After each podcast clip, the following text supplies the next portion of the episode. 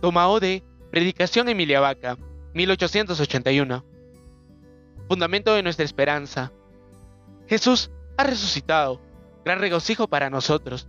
La paz sea con ustedes. Así dice Él. Regocíjense.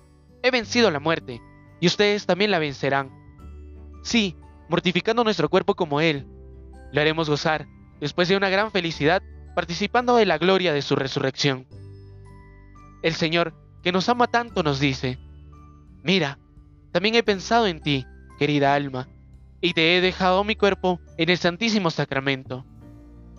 Aunque débiles e indignos, acerquémonos a Él. Hagamos como los discípulos de Maús, que invitaron a Jesús a ser su huésped. Aunque su fe languidecía al recibir a Jesús en sus casas, les mereció que se les manifestara para fortalecerles en la fe y encenderles en la caridad.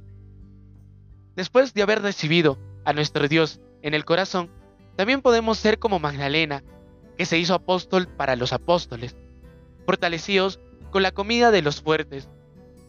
Iremos a nuestras ocupaciones y al seguir las indicaciones de la obediencia y de la regla. Según las circunstancias, lugar y tiempo, podremos hacernos una gran bien a nosotros mismos y al prójimo.